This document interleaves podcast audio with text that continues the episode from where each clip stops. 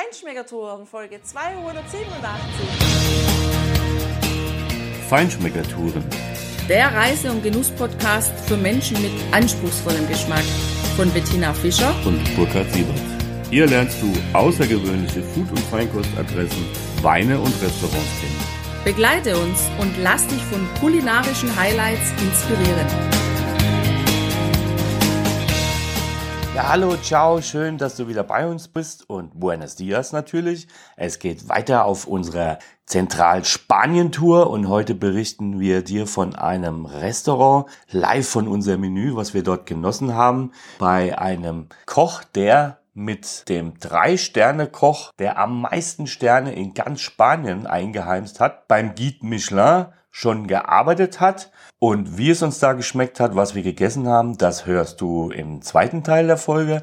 Aber erstmal wollen wir dir berichten, was wir direkt vor diesem grandiosen Menü tatsächlich erlebt haben, als wir von unserem Parador hoch ins Städtchen gelaufen sind. Ein ganz tierisches Erlebnis hatten wir in diesem Fall. Ja, Mensch, das war total klasse, dass wir an diesem Tag das Museo del Tratado in Tordesillas besucht haben und uns diese unglaublich nette Frau, die da an der Information saß, auch gleich noch darauf hingewiesen hat, dass abends ab 19.30 Uhr oder kurz davor die Brücke, die in den Ort führt, abgesperrt ist. Und zwar nicht nur für Autos, sondern auch für Fußgänger. Und das hat einen ganz bestimmten Grund. Und der Grund war, dass an diesem Tag das Fiesta Toro de la Vega hier in Tordesillas stattgefunden hat. Das war früher ein, ja, so ganz früher war es gar nicht. Also ich glaube bis 2000 und 14, 15? 15 war es noch ein blutiges Ereignis. Da wurden nämlich ein Stier in die Flussauen getrieben und dort wirklich mit den Speeren, ja, von den Toreros, von den Menschen, die da mitgemacht haben, ja, drangsaliert, sehr drangsaliert und am Ende mit dem Dolch, ja, hat er den Todesstoß bekommen. Sowas hätte ich mir im Leben nie angeschaut. Deshalb haben wir es eben jetzt doch gemacht. Wir haben uns entschieden, weil man uns gesagt hat, das wurde geändert und es war jetzt auch dieses Jahr das erste Mal, dass es so gemacht wurde.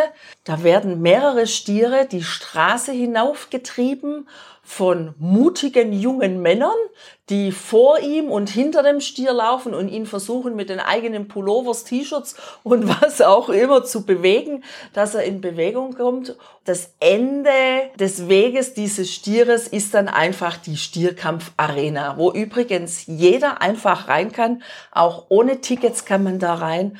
Und das war schon ein sehr spannendes Erlebnis und auch für mich jetzt mal deshalb ein schönes Erlebnis, weil ich mal so nah dran war, auch diese schwarzen Stiere, diese stolzen Tiere, auch sehr muskulösen Tiere mal so ja erleben zu können. Also, um das auch zu sagen, man kann davon halten, was man will.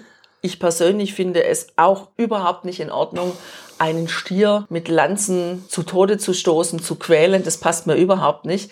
Das wollte ich mir auch nicht angucken. Deshalb einfach sind wir in der Straße geblieben und haben wir geguckt, wer gewinnt denn letztendlich? Wer ist der Stärkere? Die jungen Männer oder der Stier? Wer ist bockiger? Uh, und wer hat mehr Durchhaltevermögen? Das sah manchmal sehr nach 1 zu 0 für den Stier aus. Das muss ich wirklich sagen. Ich war ja auch für den Stier. Ich habe auf ihn gesetzt. Ja. Das hat offensichtlich gehalten. Und ja, man sieht auch an dieser Geschichte wieder, dass Politik tatsächlich etwas bewegen kann. Also dieses Toro de la Vega Turnier, das geht wirklich auf eine Tradition aus dem 14. und 15. Jahrhundert zurück. Also ewige Zeiten, über Jahrhunderte wurden hier jedes Jahr irgendwelche Tiere, die Stiere dort zu Tode gebracht, auf wirklich unmenschliche und, und tierische Weise. Das muss man einfach klar sagen. Ja, spannend war eben, dass im Jahr 2015 oder 16, ganz genau weiß ich es nicht mehr, tatsächlich die Regierung von Kastilien und Leon, und das war eine konservativ geführte Regierung von Rajoy, das verboten hat. Und der sozialistische Bürgermeister von Tordesillas hat einen riesen Aufstand dagegen gemacht und wollte unbedingt mit seinen Mitbürgern auch, dass diese Stierhatz in der historisch traditionellen Weise weitergeführt werden darf. Man muss sich das mal vorstellen, sogar unter dem Diktator Franco wurde das schon mal verboten. Und nach ein paar Jahren haben sie so einen Aufstand gemacht in diesem Ort, dass das wieder eingeführt worden ist. Sie hätten mal lieber einen Aufstand gegen die Diktatur machen sollen. Aber okay, auf jeden Fall hat der Ministerpräsident oder der Regierungschef das verboten. Der konservative, der sozialistische Bürgermeister wollte es unbedingt haben. Und Pedro Sanchez, der heute der sozialistische Premierminister von Spanien ist, der hat damals gesagt, ey, Parteikumpel, ich schäme mich für dich. Es ist richtig, was Rajoy gemacht hat. Und das finde ich gut. Naja, ich denke mal, der sozialistische Bürgermeister, der hatte gestrichen die Hosen voll, weil der hatte nämlich Angst, dass er nicht mehr wiedergewählt wird. Weil was wir jetzt da erlebt haben, das war schon auch faszinierend, die Menschenmenge zu erleben, wie sehr sie dieses Fest lieben und wie sehr sie auf den Stier auch warten, ja. Wir waren sehr, sehr früh da um auch einen schönen Platz zu bekommen, haben uns dort einfach mit ein paar netten Menschen unterhalten, die da schon an der Mauer standen und gefragt, wie das denn so ablaufen wird, weil wir ja natürlich keine Ahnung hatten. Wir waren ja völlig überrascht, überhaupt ein Teil des Events werden zu können. Ja, wir sind dann auch bei den Leuten stehen geblieben und da waren zwei ja, junge Damen, Teenager im Teenageralter da, die haben uns dann auch immer mal wieder was dazu gesagt und haben uns auch erklärt, dass sie sich sehr freuen, diese Tiere zu sehen. Und das hat man auch gemerkt. Und dass dieses Event beginnt, indem mehrere Schüsse abgegeben werden. Und dann kommt erst ein Stier, also es läuft ein Stier. Und als erst kamen fünf Stierdamen. Stimmt, die habe ich vergessen. Und die? Also Kühe. Ja, und die haben sich auch von niemand treiben lassen. Für die war klare Kante. Okay. Ich brauche euch nicht. Ich brauche auch niemand, der mir sagt, wohin der Weg geht, weil den finde ich selber. Und die sind ganz gemütlich die Straße entlang gelaufen. Genau. Und wenn du die Chance hast, das da mal mitzuerleben, also das solltest du dir auf keinen Fall entgehen lassen. Das ist wirklich sehenswert, aber du solltest viel Zeit mitbringen und eventuell auch ein bisschen verpflegen, weil das hatten nämlich die jungen Damen respektive ihre Eltern auch mit dabei. Weil bei den Stieren war es schon etwas seltsam. Die werden also auf der Brücke an der anderen Seite quasi freigelassen. Und ja, die Jungs haben sich eigentlich gesagt, pff, was soll ich hier mich anstrengen und laufen? Ich gehe einfach wieder zurück in den Transporter und lass mich in den Stall fahren. So kam es manchmal vor. Man kann sie nicht treiben, sondern man kann sie nur anlocken. Und das haben die jungen Männer da äh, tatsächlich ständig versucht. Und es dauert wirklich seine Zeit. Der Stier dreht dann auch einfach mal um und läuft wieder zurück. Also bis der erste Stier da hoch war, Tina, also das hat mindestens eine halbe Stunde gedauert und da kamen ja einige. Wir haben uns zwei angeschaut, dann sind wir ins Städtchen gelaufen, haben ein Aperitif genommen, haben uns auf den Weg zu unserem Restaurant gemacht und da haben wir dann nochmal einen letzten schönen, stolzen, schwarzen jungen Stier gesehen und da gibt es fantastische Aufnahmen. Schau auf unseren Blog. Und von da aus sind wir ins Restaurant Alkira gegangen und wie es uns da geschmeckt hat und wie wir es da finden, das hörst du jetzt. Viel Spaß. Das Restaurant Alkira, das liegt direkt am Ortseingang von Tordesillas, nämlich genau da, wenn man über die steinerne Brücke in den Ort hochfährt, an der Statue mit dem Toro vorbei und dann beim ersten Kreisverkehr rechts in die Innenstadt abbiegt, da liegt dieses wunderbare und sehr schöne Restaurant, das sehr neu erscheint. Das hat eine Glastüre als Eingang, das ist alles verglast. Die Küche übrigens, wenn man eintritt in das Restaurant, befindet sich gleich rechts, liegt auch hinter Glas, kann man auch die Schiebetüre aufmachen, ist im Moment auch offen.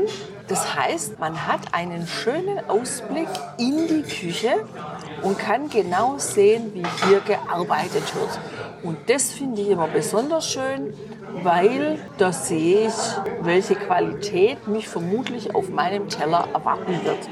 Ansonsten ist dieses Restaurant ziemlich modern gestaltet. Es gibt viereckige und runde Tische. Es sind schwarze Lehnstühle mit einer Armlehne, die mit orangenen Polstern bezogen sind. Hier gibt es auch wieder kleine Paravents, die die Tische voneinander abtrennen. Die Decke ist in ganz klarem Beton gehalten. Die Edelstahlrohre, die Edelstahllampen, das hängt alles an der Decke. Das sieht ziemlich ja, neu, modern, modisch aus. Und auf dem Boden haben wir aber einen dunklen Parkettboden.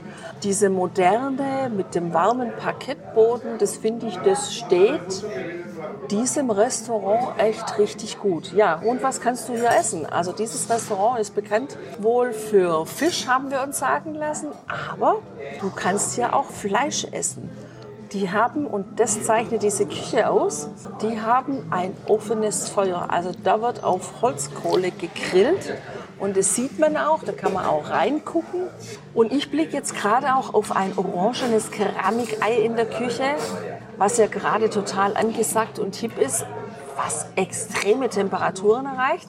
Und zum Grillen, wenn man denn das versteht, wie man mit diesem Ei grillt, wohl sehr, sehr geeignet ist der vielleicht Inhaber, aber mindestens Chefkoch, der hat uns schon, als wir hier die Reservierung vorgenommen haben, darauf hingewiesen, wir sollen nicht um 9 Uhr abends zum Essen kommen, lieber um 9.30 Uhr, weil da hat die Kohle die optimale Temperatur für die Grillgerichte. Und der hat uns auch heute Abend wieder ganz reizend empfangen, ein ganz netter Mensch und hat uns auch gleich den Tipp des Hauses erklärt. Das war nämlich heute, also da gibt es wohl auch ja, immer mal so Tagesgerichte, was sie außerhalb der Karte haben. Heute sind es Ravioli gefüllt mit einer Mousse von Langusten in einer weißen Soße und mit geriebenem frischen Trüffeln drüber. Und das war gleich klar, dass Burkhardt das auf jeden Fall bestellt. Ja, da braucht er mich gar nicht lang zu überzeugen. Ich war im Prinzip schon überzeugt, bevor ich ihn habe zu Ende reden hören. Und er uns auch noch gezeigt hat, was diese Farce oder die Füllung von diesen Ravioli ist, nämlich diese ganz frischen Langostinos. Er muss sagen, das war natürlich absolut die richtige Wahl. Diese Vorspeise erschien auf einem großen, runden, weißen Teller, der einen ganz, ganz breiten Rand hat und wo sich die, die Tellerfläche nach innen, unten absenkt wie ein erloschener Vulkankegel. In der Mitte auf diesem Grund quasi haben sich zwei Ravioli befunden. Schön umrandet, unterlegt von einer ganz hellen, cremigen Soße mit dunklen Tupfen darin von dem Trüffel. Der Geschmack dieser Vorspeise ist wirklich überragend. Wenn du diesen Raviolo teilst, dann siehst du direkt das Langustenfleisch in Gänze. Also es wurde nicht in eine Farce verwandelt, sondern das Fleisch wurde in diese Raviolo eingepackt. Eine ganz zarte Teigtasche und eine ganz zarte weiße Soße auch. Ich habe ja erst gedacht, naja, wahrscheinlich wird der Trüffel im Vordergrund stehen. So hat es auch geduftet. Aber ich war völlig überrascht und geflasht, dass dieser Trüffel völlig im Hintergrund war und im Gegenteil, also diese Langostino im Vordergrund stand. Der Geschmack dieses Meerestieres, der ganz leicht unterlegt war mit den Trüffelaromen, aber wirklich nur im Hintergrund und das war fantastisch. Und diese cremige, samtige, weiße Soße, in der diesen beiden Ravioli naja, schwammen kann man nicht sagen, aber in der sie lagen, die war so herrlich angenehm. Das war richtiges Soul Food, aber auf Fine Dining Niveau. Also ich bin total begeistert von dieser Vorspeise, Tina. Ja, ich habe ja heute eine Querverkostung gemacht. Ich habe mir als Vorspeise die Blutwurst bestellt. Die hatte ich ja schon an einem anderen Restaurant. Und jetzt möchte ich gerne wissen, wie die hier gemacht wird und ob die sich unterscheidet im Geschmack und wie die überhaupt schmeckt. Und tatsächlich kann ich sagen, das unterscheidet sich schon mal in der Aufmachung. Hier habe ich ein bisschen das Gefühl in diesem Restaurant, ich bin in einem Fine Dining Restaurant. Hier wird sehr viel Wert auf Besteck, auf Tischdekoration und auch auf die Präsentation der Speisen auf den Teller gelegt. Ja? Und deshalb bekomme ich hier eine lange, rechteckige weiße Platte. Und da liegen vier, ja, ein bisschen dicker abgeschnittene Blutwurstscheiben drauf. Aber das ist nicht nur Blutwurst, stelle ich fest, wenn ich die auf meinen Teller nehme und durchschneide. Sondern da ist auch noch so ein ganz klein bisschen, also weißer Reis mit drin. Und es sind auch wieder Gewürze ein bisschen süßliche Gewürze, die hier mit verarbeitet werden, aber tatsächlich in der Hauptsache wirklich der Blutwurstgeschmack. Und es ist anders als in dem anderen Restaurant. dennoch auf gar keinen Fall schlechter, sondern einfach anders und vor allem sehr, sehr gut. Also es hat mir wirklich ausgesprochen gut gefallen, dieser Gang. Ja, und dann habe ich ja, und weil ich schon dran bin, da kann ich doch gleich weitermachen, Burkhard, oder? ich habe ja heute den Fleischgang genommen. Du hast dich ja für Fisch entschieden und ich habe gedacht, ich mache auch bei meinem Hauptgang heute mal eine Querverkostung. Deshalb habe ich mir das Cochinillo bestellt. Also das kleine Spanferkel, zumindest mal ein Stück davon. Ganzes wäre ja viel zu viel. Und auch dieses Cochinillo wird hier ganz anders präsentiert, nämlich sehr vornehm auf einem runden, dunklen Teller. Dann ist ein schöner Spiegel von einem weißen Püree drauf.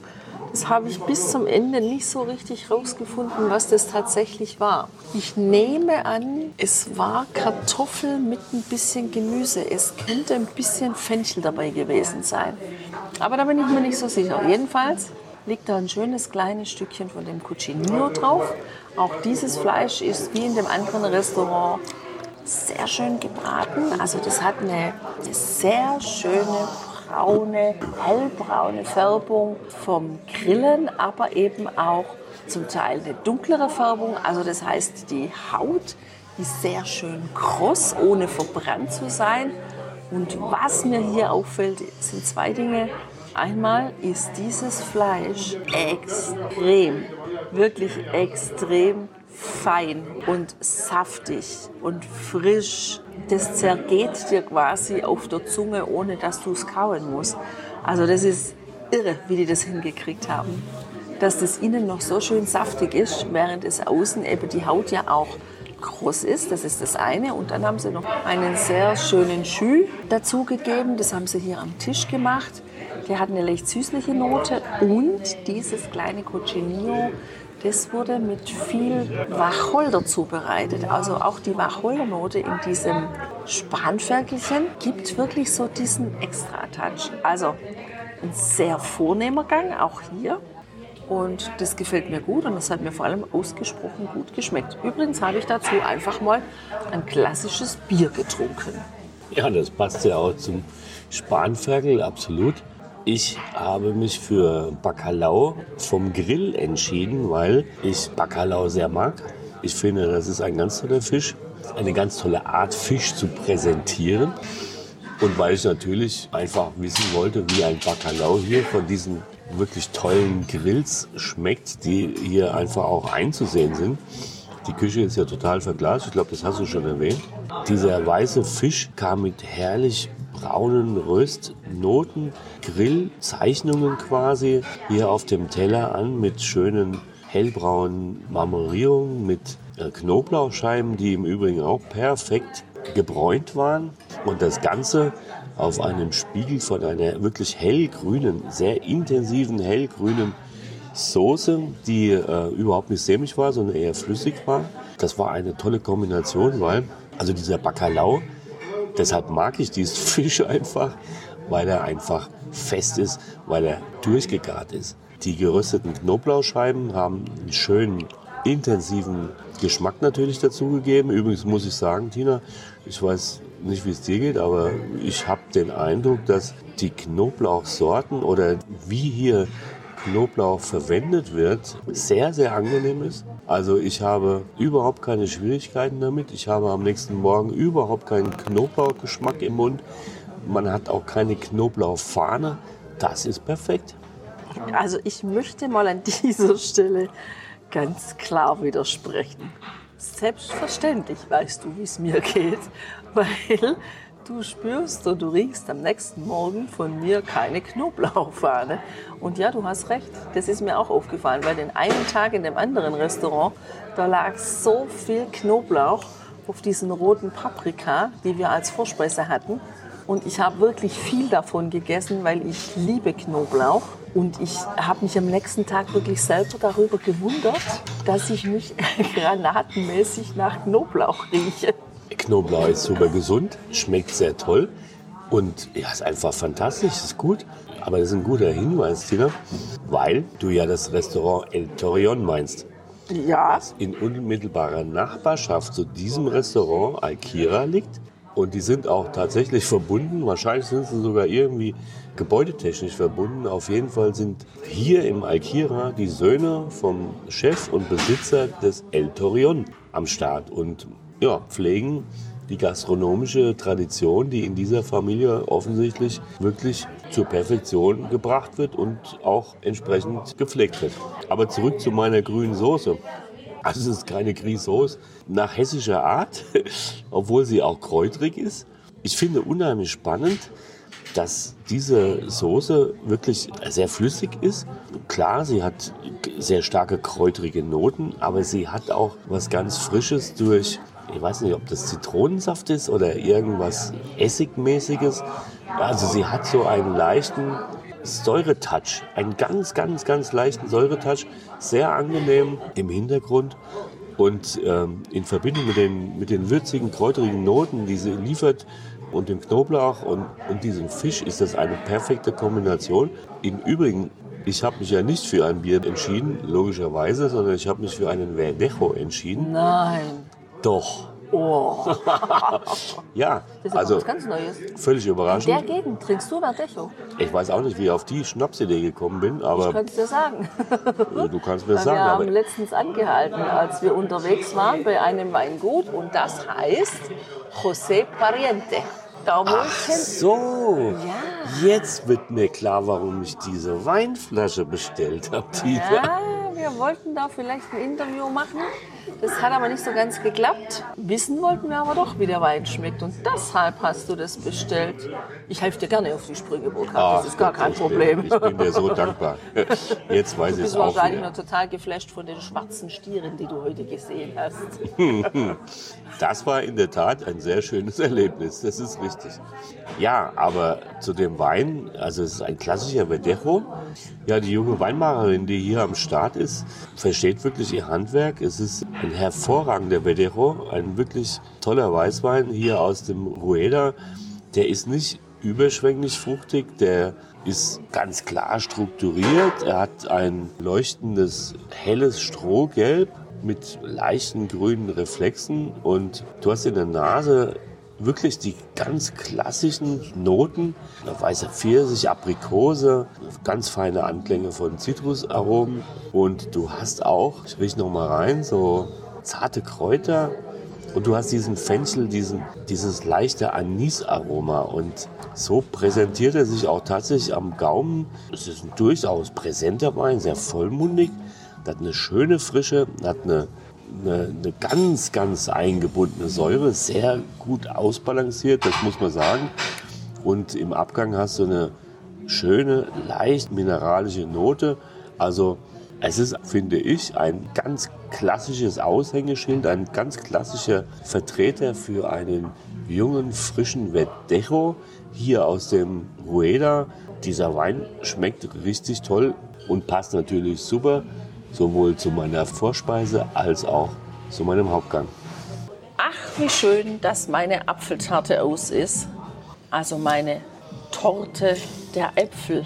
Was aber in Spanien genauso ist wie in Frankreich. Das ist nämlich gar keine Torte, sondern das ist ein Apfelkuchen. Und meistens ist es auch ein ganz dünner Teig, also so ein dünner Blätterteig. Und Leche helada, also die süße Milch, die in Form einer Eiskugel serviert wird. Und Burkhard wollte, die ist auch aus und das ist wunderbar, denn der Kellner hat uns deshalb empfohlen, ein Blätterteigstückchen gefüllt mit Nata und Crema, also mit Sahne und mit Vanillecreme.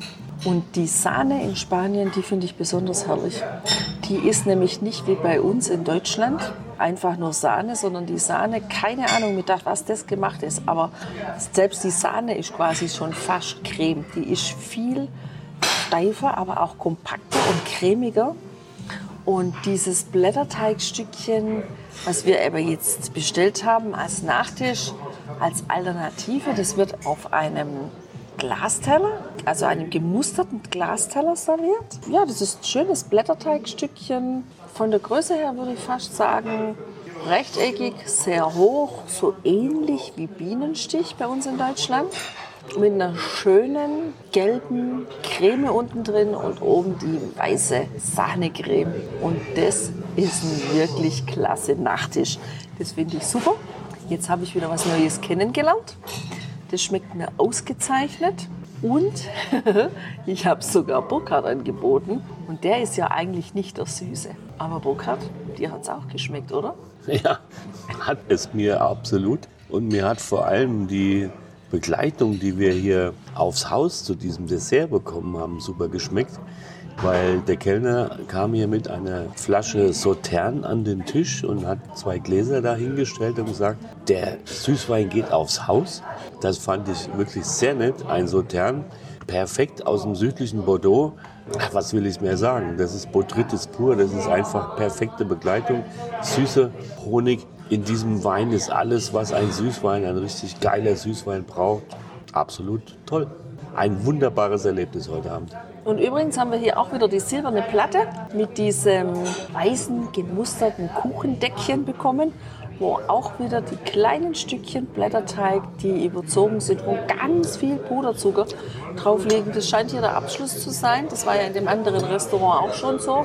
Ja, mein Fazit. Das ist ein sehr schönes Restaurant mit einem sehr guten Service und es ist wirklich eine gehobene Klasse zu speisen. Also absolut sehr schön alles, die Teller, die Atmosphäre und natürlich vor allem das, was für mich und auch für dich nämlich an Burkhardt auf dem Teller gelegen ist.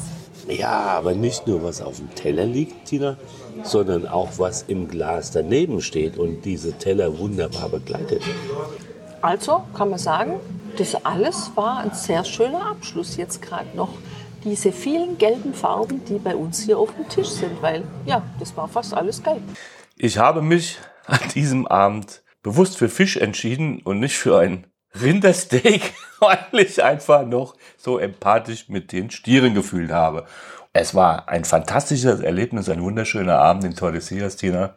Perfekt. Ja, und ich freue mich total, dass wir wunderschöne Bilder von diesen schwarzen Stieren und von einem braunen fotografisch eingefangen haben.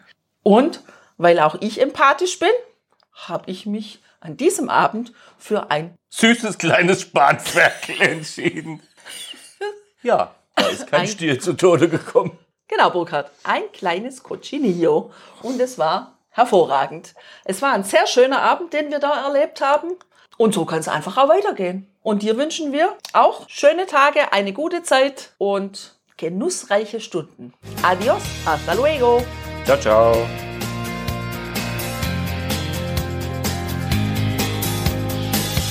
Hier endet dein Genusserlebnis noch lange nicht. Komm rüber auf unsere Homepage feinschmeckertouren.de und schau dir die Bilder zu unserer Show an. Dort findest du auch wertvolle Links zu den heutigen Empfehlungen. Verpasst keine Neuigkeiten mehr und trag dich am besten gleich in unseren Newsletter ein. Wir freuen uns auf deine Anregungen für weitere Episoden und einen regen Austausch mit dir. Viel Spaß beim Genießen, denn du weißt ja, wahrer Reichtum besteht nicht im Besitz, sondern im Genuss. Deine Feinschmecker Guides Bettina und Burkhard.